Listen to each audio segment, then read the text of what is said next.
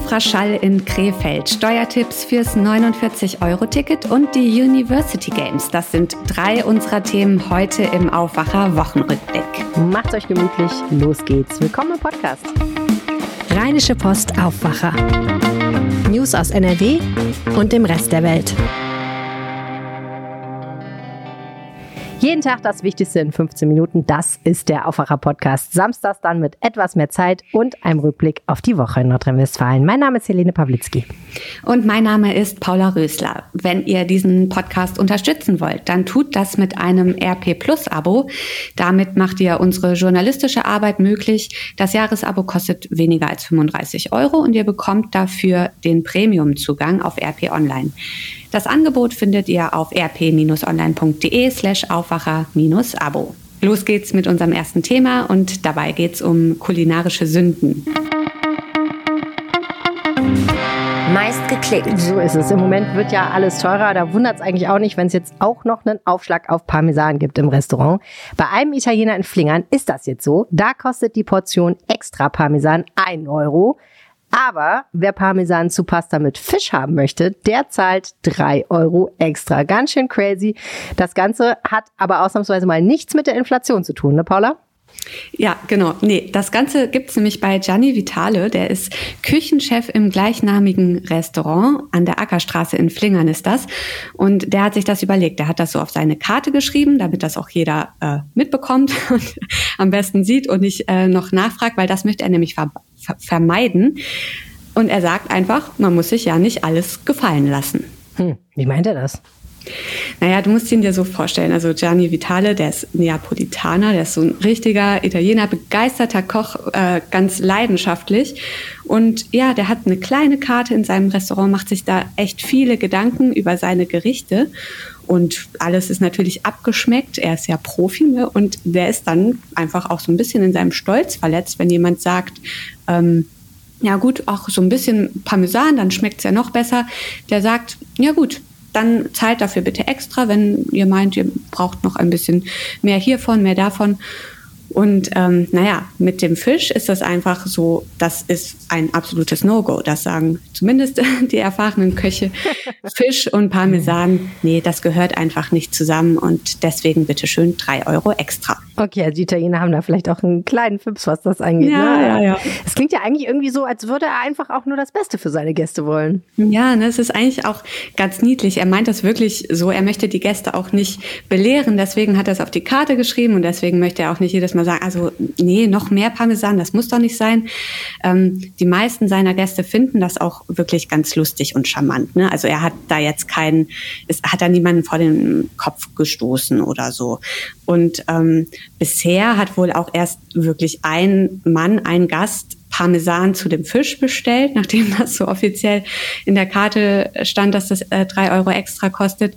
Und er hat gesagt, ja, ich weiß das schon, dass man das eigentlich nicht macht und dass sich das so nicht gehört, aber mir schmeckt Parmesan einfach so gut. Ich möchte den gerne zu meinen äh, Fischnudeln dazu haben. Und ja, das war dann auch in Ordnung, ne? Okay, na gut. Ähm, tja, ich meine, wenn, wenn er die drei Euro auch berammen will, dann muss er es ja auch wirklich wollen, einfach, ne?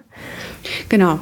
Ähm, und dann hat es eben auch wieder seinen Wert und darum geht es ja auch so ein bisschen. Ein anderer Gastronom aus Oberkassel hat uns erzählt äh, von seinen Erfahrungen mit gratis Parmesan und das ist ja schon echt happig. Ne? Dann kommen die Gäste und es steht eben, ne, wie man das so kennt, da steht dann das Olivenöl und äh, ein Korb mit Brot und eben eine Schale mit Parmesan oder so und die Gäste bezahlen, äh, bestellen dann ein Glas Wein und machen sich dann über das Brot her und das Olivenöl und den Parmesan und bestellen dann vielleicht nochmal einen Korb Brot, kostet ja nichts und essen sich dann daran satt und trinken dazu ein Glas Wein und das ist dann alles, was auf der Rechnung landet und das geht natürlich nicht und das macht äh, dieser Gastronom jetzt auch nicht mehr mit mhm. und ähm, genau Tja, vor allen Dingen, ich meine, in Oberkassel, äh, in, in der Regel haben die Leute da ja jetzt auch nicht super wenig Geld. Also das könnte man ja denken, dass sie sich schon ein ganz normales Essen leisten können. Ja, das ist schon einfach auch ein bisschen dreist, das muss man ja. wohl aber so sagen. Das ist ne? so ein bisschen Kulturkampf, oder? Es geht ja jetzt vielleicht dann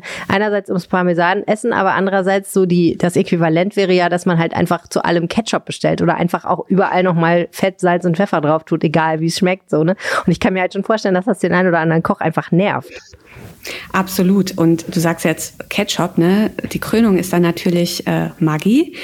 Da sind Maggi. sich aber alle oh ja auf die auf die Idee kommen, muss man erstmal kommen, oh oder? Gott, sich, ja. Also in einem Restaurant wirklich, das ist ähm, ja irgendwie also, nicht vorstellbar, dass das vorkommt, aber es boah. gibt nichts, was es nicht gibt. Im Imbiss wahrscheinlich so, ne? Da gibt's das manchmal. Ja, weiß ich nicht. Ich glaube noch nicht mal da. Ich glaube, da sind sich wirklich alle Köchinnen und Köche einig. Maggi äh, nee, das geht, das geht einfach nicht. Ähm, mit Ketchup ist das so eine Sache. Die einen sehen das so, die anderen so. Ähm, uns hat Sternekoch Koch, uns hat Sternekoch Philipp Wolter, ähm, der ist Chef im Phoenix Restaurant im Dreifscheibenhaus, der hat uns gesagt, naja gut, Kinder, ne, die mögen Ketchup, die wollen Ketchup. Deswegen hat er Ketchup da, er hat das im Angebot und gibt das dann auch entsprechend raus. Ähm, ja, andere sagen da strikt, nee, Ketchup, das äh, kommt mir nicht auf mein Essen. Das ist die und mit dem Linie, die nicht überschritten werden darf. ja, ja, genau. Ich, ich meine, kommt da natürlich sicher auch so ein bisschen auf. Äh, du hast gerade schon vom Imbiss gesprochen, ne, auf, auf das Restaurant drauf an. Mm, ja, ja. Manche machen es, manche nicht. Und ja, dann noch das Thema Nachwürzen, gerade das Salzen, das Nachsalzen, das ist anscheinend eine äh, besonders deutsche Eigenheit. Mhm. War mir jetzt auch nicht so bewusst, aber das sagt äh, Gastronomieberater Markus Eirund. Ähm, in anderen Küchen ist das gar nicht so üblich. Und ja, wir kennen das, ne? Also ich kenne das von zu Hause. Man hat irgendwie den Salzstreuer auf dem Tisch stehen und wer möchte, der salzt nochmal nach. Aber eigentlich, wenn ich so überlege, im Restaurant war das jetzt auch irgendwie nicht nötig. Ne? Das schmeckt dann ja einfach gut. Beziehungsweise, ähm, ja, man muss den Köchen, Köchinnen und Köchen dann ja auch äh, trauen, dass sie das schon gut, äh, gut machen. Und das sagt äh, Markus Eirund eben auch. Das äh, sind ja im Grunde auch Experten natürlich mhm. und die sehen das Kochen als Kunst an mhm. und mhm. machen das mit einer großen Leidenschaft das verdient dann auch entsprechend Respekt. Ja, das kann man natürlich so sehen. Also die Linguini al Salmone mit dem Lachs, nicht mit dem Parmesan würzen. Das ist das, was ich jetzt gelernt habe. Vielen Dank, Paula. Ja, genau. Story der Woche. Wenn es käme, und zwar dauerhaft, dann wäre das eine verkehrspolitische Revolution in Deutschland. Ein Ticket, ein Preis, ein kurzfristiges Abo und die Möglichkeit, in ganz Deutschland mit Bus oder Straßenbahn oder Regionalzug zu fahren. Diese Woche wurde viel wieder über das 49-Euro-Ticket diskutiert. Und ähm, tatsächlich müssen jetzt bald mal Entscheidungen fallen, weil zum 1. Januar soll es ja losgehen. Wie stehen da die Chancen, Helene? Ja, das ist äh, sehr schwierig zu sagen beim Blick in die Kristallkugel. Es gibt halt immer noch Debatten darüber, wie das Ganze eigentlich finanziert werden soll, denn der öffentliche Personennahverkehr in Deutschland ist ja fast überall eigentlich ein Subventionsgeschäft. Das heißt, er trägt sich nicht selber. Dafür, dass wir in den Städten und Gemeinden Bus und Bahn fahren können, muss halt relativ viel Steuergeld aufgewendet werden. Und wenn jetzt es günstigere Tickets für uns alle gäbe, dann würden die Verkehrsverbünde natürlich noch viel weniger einnehmen. Deswegen, ja, ist es halt so ein bisschen die Frage, ob also wo das zusätzliche Geld quasi herkommen soll. Ne? Und da sagen die Verkehrsverbünde jetzt halt, liebe Politik, liebe Länder, liebe Städte, liebe Kommunen, liebe Gemeinden, lieber Bund, ähm, ja, wir brauchen dann einfach mal noch ein paar Millionen Euro damit, vielleicht wahrscheinlich sogar ehrlich gesagt bundesweit Milliarden Euro, damit es wirklich, wirklich hinhaut. Aber wenn das geklärt ist, dann ist es halt der erklärte Wunsch von allen, dass das zum Jahreswechsel oder vielleicht irgendwann im Frühjahr dann doch kommt. Und ähm, ich glaube, dass es kommt, ist relativ unstrittig. Also ich kann mir eigentlich nicht vorstellen, dass politisch noch scheitert. Mhm. Also es geht mal wieder ums Geld, worum auch sonst. Aber äh, wer würde denn davon eigentlich am meisten profitieren, wenn es jetzt so kommt? Ja, das, das hat unser Kollege Reinhard Kowalewski mal ausgerechnet. Ähm, der hat sich mal angeguckt, wer würde eigentlich äh, am meisten Geld sparen, wenn es das 49-Euro-Ticket gäbe, in der Form, wie es jetzt geplant ist, nämlich dass man damit wirklich dann bundesweit einfach äh, einsteigen und losfahren kann. Und der hat gesagt, am meisten profitieren würden Leute, die pendeln und zwar zwischen zwei Verkehrsverbünden hin und her. Weil wenn du das tust, dann kosten die Abos teilweise über 200 Euro im Monat. Da habe ich mich mhm. ehrlich gesagt schon fast gefragt, wer macht das? Also wer bezahlt das äh, und fährt dann doch nicht lieber Auto? Aber genau. diese Leute würden dann eben das meiste Geld sparen. Aber auch Leute, die ein ganz reguläres Abo in innerhalb einer größeren Stadt beispielsweise haben, würden in aller Regel dafür im Monat mehr bezahlen, wenn sie jetzt nicht nur die allerkleinste Preisstufe haben, als eben 49 Euro und würden doch im Monat ähm, davon profitieren. Aber ganz grundsätzlich kannst du davon ausgehen, dass die Leute, die halt viel fahren, regelmäßig fahren und lange Strecken fahren, also insbesondere Berufspendler, die jetzt, so der Klassiker ist ja Ruhrgebiet Rheinland, die solche mhm. Strecken dann fahren, die würden tatsächlich dann am meisten davon haben. Ja, ich wollte gerade sagen, ich meine, für äh, alle Kölner und Düsseldorfer, jetzt mal um die Hauptstrecke zu nennen, sind das dann ja gute Nachrichten. Mhm. Ne? Das ist ja nämlich genau das Ding. Zwei Verkehrsbünde mhm. und äh, einfach horrende Preise. Bringt denn dieses 49-Euro-Ticket möglicherweise dann auch einen Steuervorteil? Ja, das fand ich total interessant. Das hat Reinhard nämlich auch aufgeschrieben. Und ist eigentlich auch total logisch. Ne? Es gibt ja die sogenannte Pendlerpauschale. Das heißt, für jeden jeden Kilometer, den du zur Arbeit fährst, kannst du ja praktisch ähm, eine bestimmte Summe von der Steuer absetzen. Und im Zweifel ist das dann am Ende mehr, als du eigentlich wirklich ausgeben würdest. Das ist aber egal. Also es wird nicht geguckt, ob du jetzt in dem Jahr, für das du die Steuererklärung machst, tatsächlich jeden Monat 49 Euro Ticket hattest und eigentlich für knapp 50 Euro im Monat durch die Gegend gefahren bist, sondern du kannst mhm. genauso gut sagen, der Weg zur Arbeit war so weit und dafür rechne ich eben pro Kilometer, ich weiß gar nicht, 33 Cent oder so ab und ähm, als wärst du eben Auto gefahren und dann kannst du natürlich jede Menge Geld von der Steuer absetzen, das du eigentlich gar nicht ausgegeben hast. Also fetter Steuervorteil. Steuervorteil, wenn das so käme. Ja, total. Das äh, ist überraschend. Die Steuervorteile gibt es doch in der Regel für, äh, für die Autofahrer. So Klar, kannst du mal sehen. Ja, die Dinge ändern sich. Was bringt das Ticket denn für die Verkehrswende mit sich? Passiert ja dann was? Ja, das ist eine gute Frage. Das ist ja eigentlich letztendlich das Ziel der ganzen Aktion, ne? dass mehr Leute mhm. Bus und Bahn fahren und eben aufs Auto verzichten.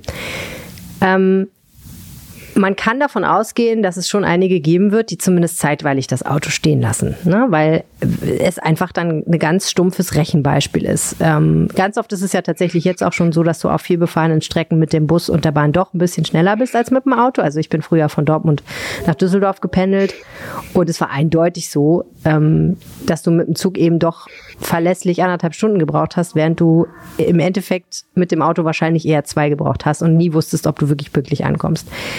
Ähm, und ich glaube auch, wenn das dann günstiger wird, dann wird es eben mehr Leute geben, äh, die sagen, okay, ich fahre Auto. Äh, ich fahre nicht mehr Auto, sondern ich fahre Bus und Bahn.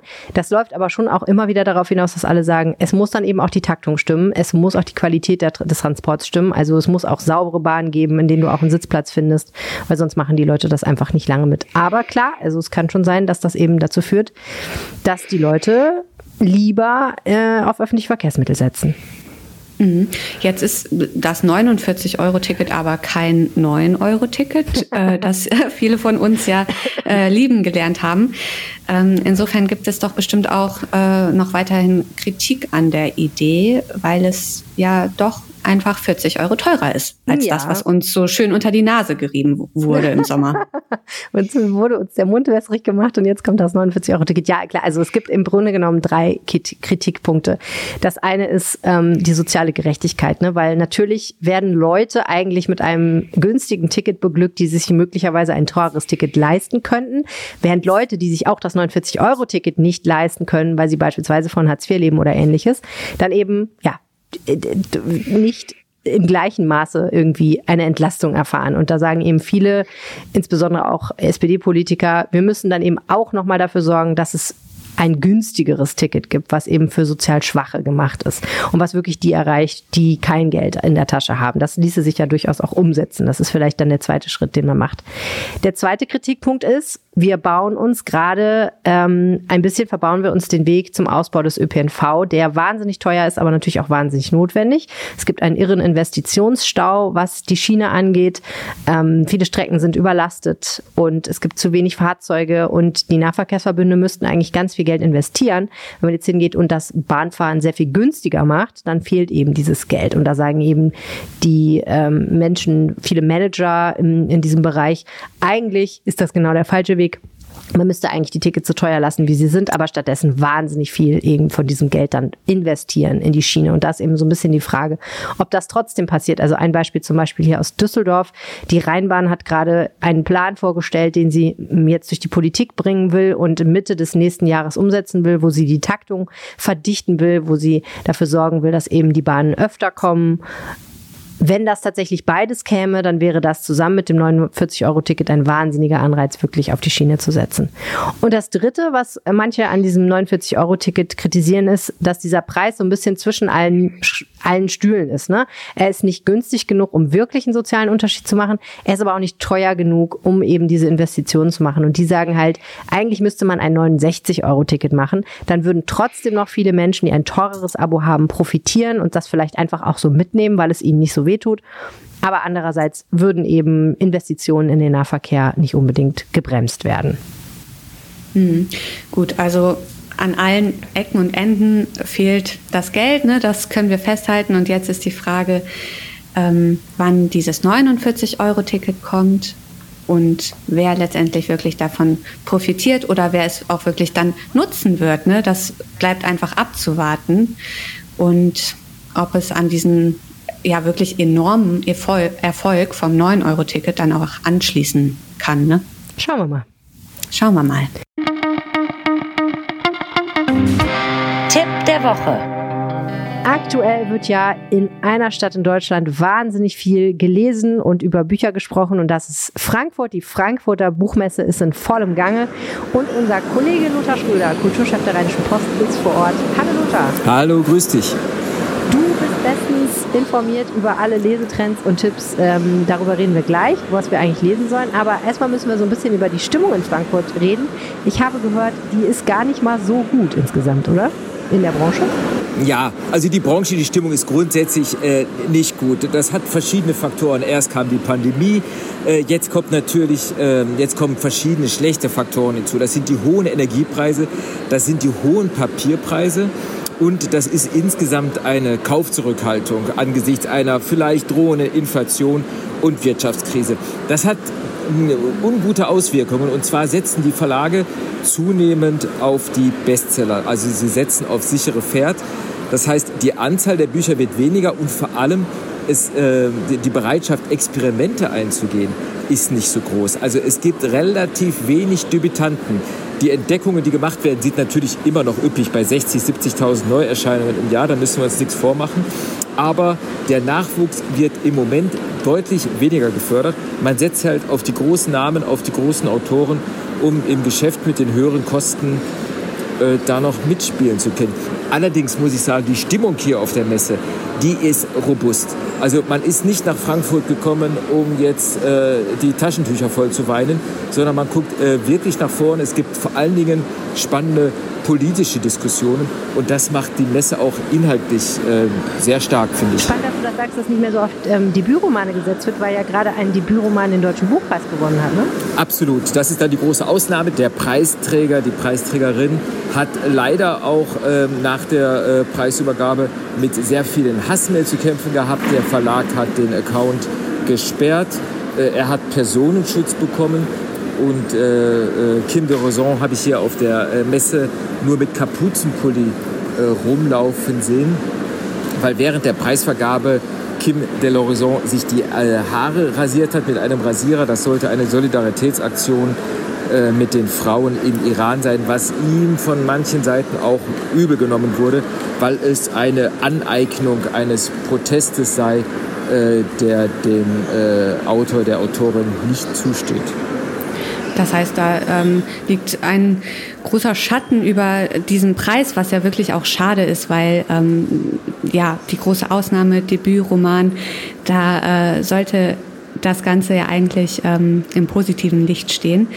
Aber schön zu hören, dass die Stimmung dann, wie du sagst, äh, Lothar, trotzdem gut ist auf der Buchmesse, auch wenn die äh, Buchbranche mitleidet unter den ganzen Krisen. Nach zwei Jahren äh, Corona ist das ja auch aber nicht so verwunderlich, ne? dass die Leute einfach wieder richtig Bock haben, da zusammenzukommen und über Bücher zu sprechen. Man muss natürlich auch sagen, äh, was auf lange Sicht sich negativ für die Branche auswirken wird, ist einfach der Rückgang der Buchhandlungen. Wir hatten vor ein paar Jahren 6000 Buchhandlungen, die Zahl ist jetzt auf 5000 äh, runtergegangen.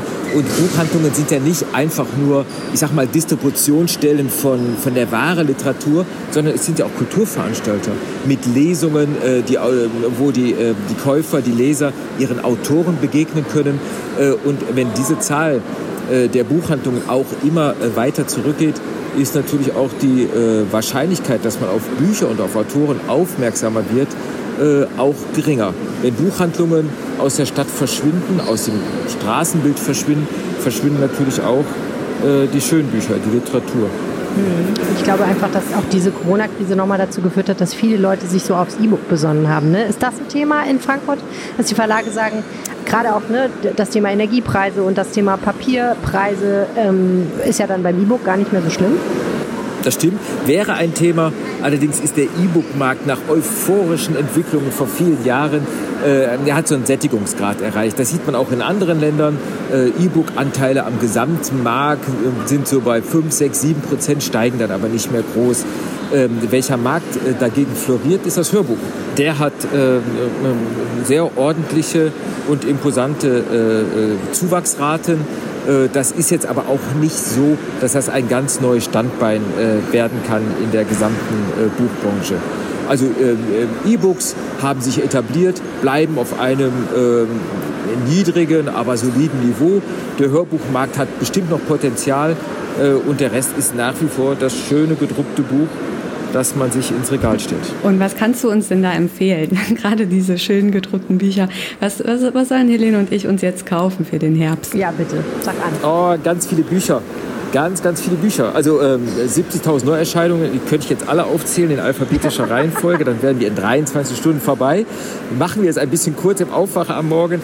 Äh, ich würde wirklich die ukrainischen Autoren ans Herz legen, die auch mit großen Preisen bedacht werden. Und das nicht nur, das betone ich nicht nur, weil man jetzt so eine große Solidarität hier verspürt äh, mit Autoren aus der Ukraine, sondern weil es wirklich, wirklich tolle Erzähler sind. Ganz vorne Juri Andrichowitsch äh, der kriegt den Heine-Preis, das ist hier auf der Messe verkündet worden, mit 50.000 Euro, riesiger Preis, hat einen tollen Schelmenroman geschrieben, Radionacht. Äh, das ist ähm, ein Schelmenroman, der vor zwei Jahren erschienen ist und der die gegenwärtige Lage in der Ukraine wunderbar äh, beschreibt. Ich habe Juri Androwitsch gerade im Hotel eine Stunde gesprochen und er sagte, dass ohne seine Erfahrung, die er damals auf dem Maidan gemacht hat, dieser Roman nicht geschrieben werden könnte. Ganz toll, Radio nach Juri Androwitsch. Andrei Kurkov hat ein Tagebuch Invas einer Invasion geschrieben, ist auch sehr lesenswert, noch lesenswerter ist aber äh, sein, historisch, sein historischer Krimi, äh, den er geschrieben hat, Samson und äh, Nadeshka, äh, ein Buch, das vor vier Jahren geschrieben wurde und das, man höre und staune, vom ukrainischen Unabhängigkeitskrieg 1919 gegen Russland äh, erzählt. Und es sind oft die gleichen Schauplätze, an denen wir heute in der Tagesschau die äh, Kriege verfolgen. Also auch ein äh, Roman, der zeitlos und wirklich beängstigend aktuell ist. Schließlich Sergei Schadan. Himmel über Charkiw ist sein Tagebuch.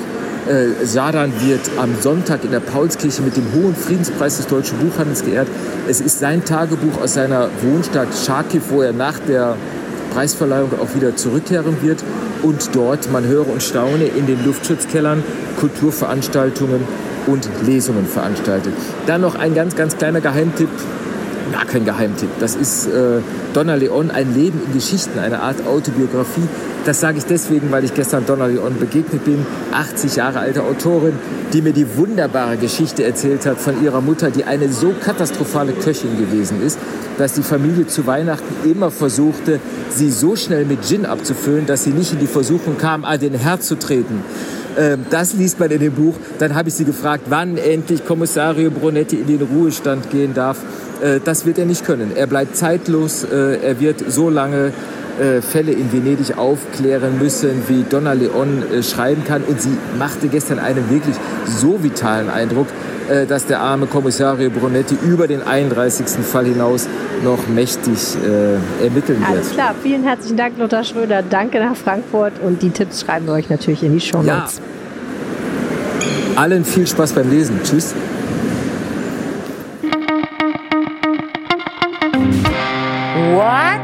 Woche. Stellt euch vor, ihr legt euch ins Bett, macht das Licht aus, die Augen zu und dann erfasst euch eine Unruhe, die ihr einfach nicht abschütteln könnt.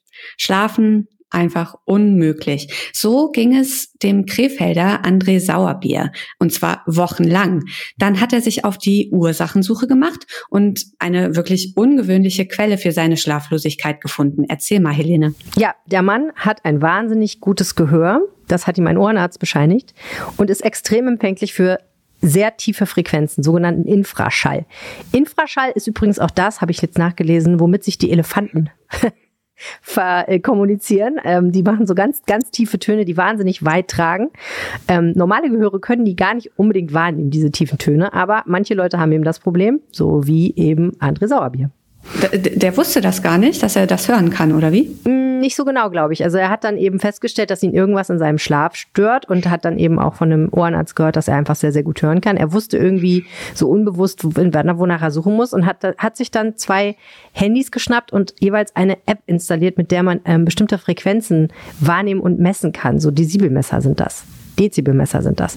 Und hat dann, ist dann tatsächlich nachts, weil er halt nicht schlafen konnte, rumgelaufen und hat nach dieser Geräuschquelle gesucht und hat tatsächlich so ein tief frequentes Brummen gefunden, was sich, wie er sagt, im gesamten nordwestlichen Bereich der Innenstadt messen. Die ist verrückt, oder? Ja, das ist total irre. Also ja. ist er dann äh, da rumgelaufen, also wirklich ja. in der... Sch er konnte halt nicht schlafen und er hat gesagt, nachts sind halt die Verkehrslärme so gering, da kann man sowas halt gut machen. Naja, und er ist halt durch die Gegend gelaufen und hat schließlich auch die Quelle dieses Geräusches äh, lokalisiert. Und zwar kam das aus einem Lüftungsrohr im Hof eines Seniorenheims namens Pauli Stiftung in Krefeld.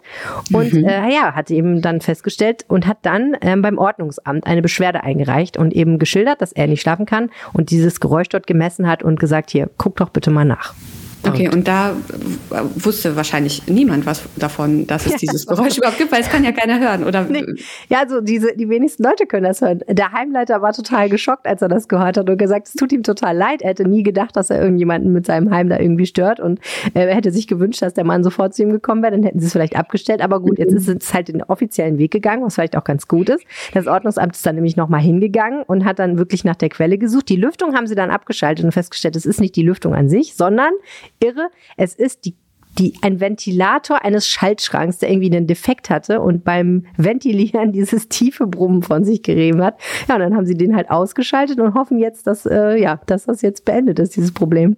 Ey, aber wie krass ist das denn? Also du ja. liegst in deinem Bett und irgendwo in einem äh, Seniorenheim ist, was sagst du, der ja. Ventilator, Schaltschrank? An einem Schaltschrank, genau. Und, total verrückt. Das ist unvorstellbar. Ja, ja, krass, aber jetzt schläft er wieder äh, richtig, äh, hoffentlich. Soweit wir wissen, schläft er wieder, ja, tatsächlich. Ich bin gespannt, ob es noch eine Nachfolgegeschichte gibt. Ähm, ich meine, das Schlimme daran ist ja nicht nur, du kannst nicht schlafen. Das Schlimme ist ja, du wirst ja irre an dir, mhm. weil du weißt ja nicht, woran es liegt. Und alle anderen glauben dir ja auch nicht. Also, das hat man auch gesehen. Wir haben zwei Artikel auf RP Online zu dieser Geschichte gehabt. Und unter dem ersten Artikel haben halt auch Leute geschrieben, der stellt sich doch nur an, das, der bildet sich das doch nur ein.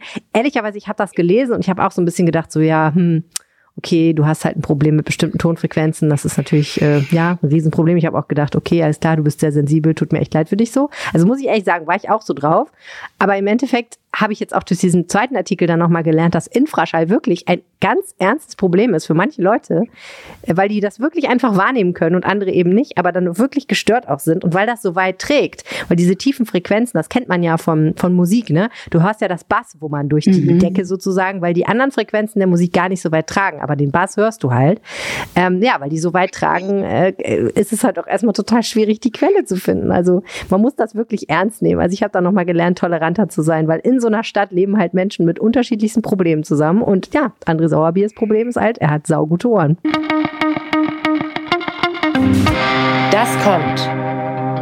Tage sind eine lange Zeit, aber es ist auch noch einiges vorzubereiten bis zu den World University Games.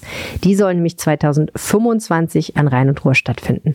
Die größte Sportveranstaltung in Deutschland seit den Olympischen Spielen 1972 wird das werden.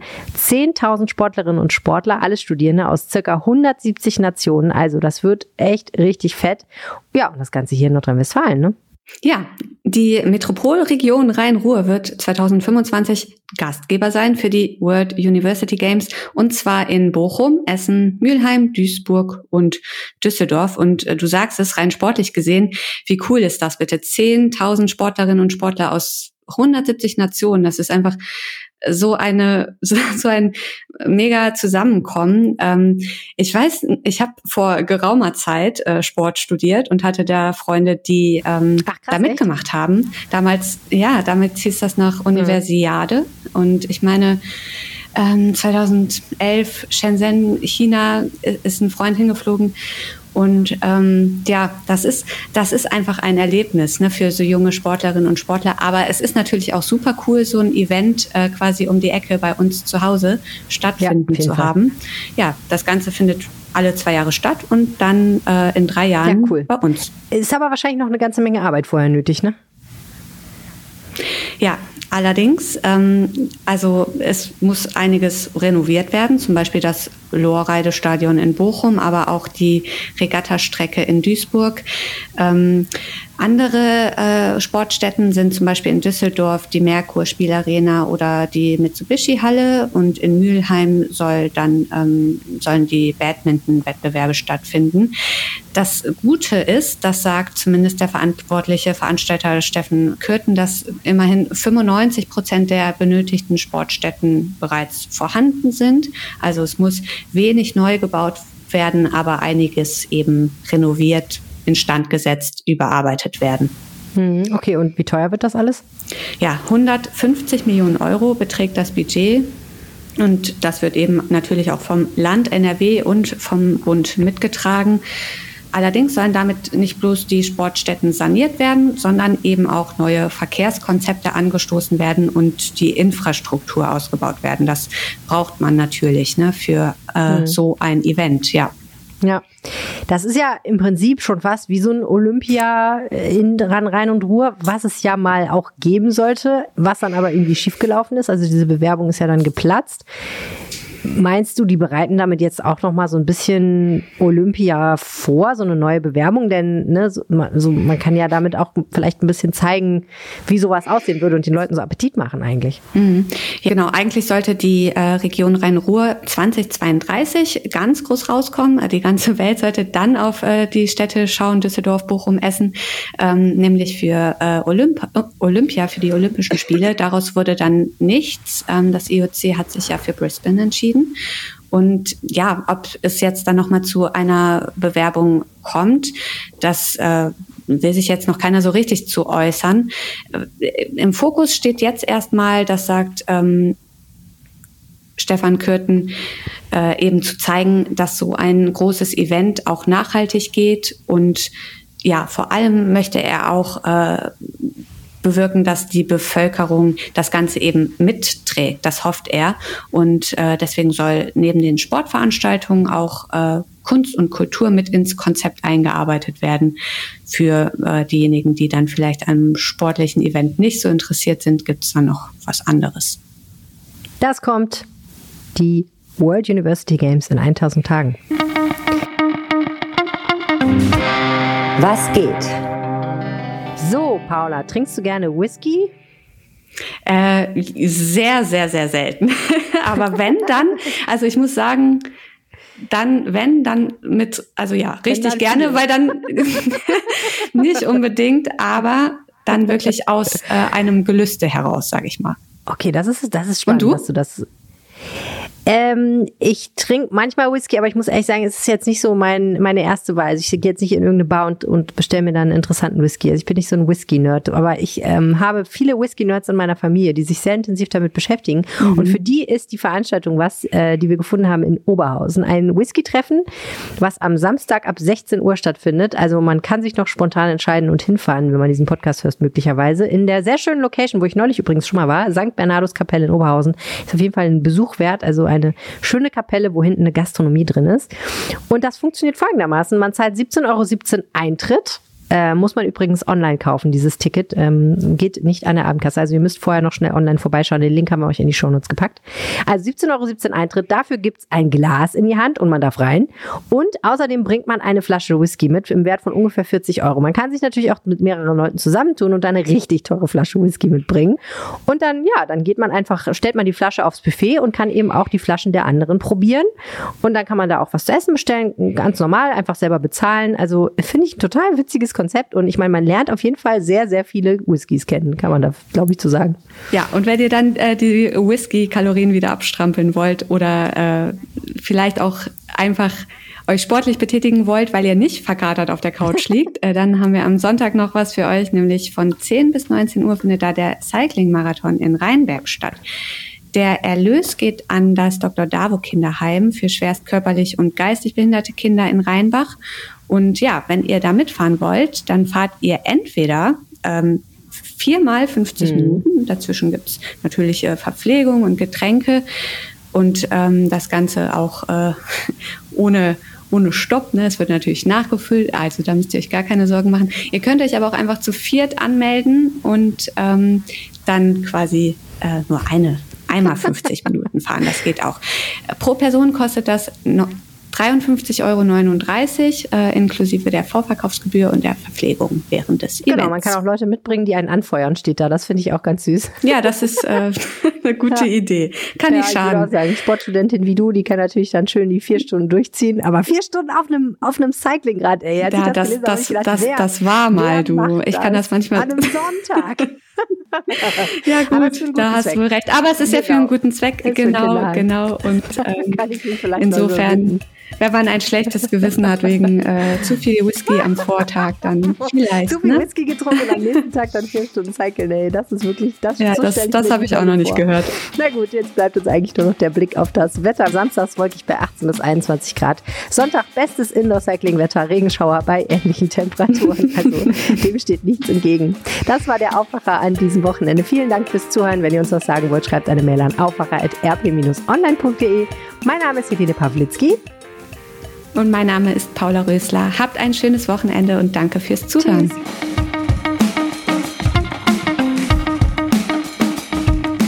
Mehr Nachrichten aus NRW gibt's jederzeit auf RP Online. rp-online.de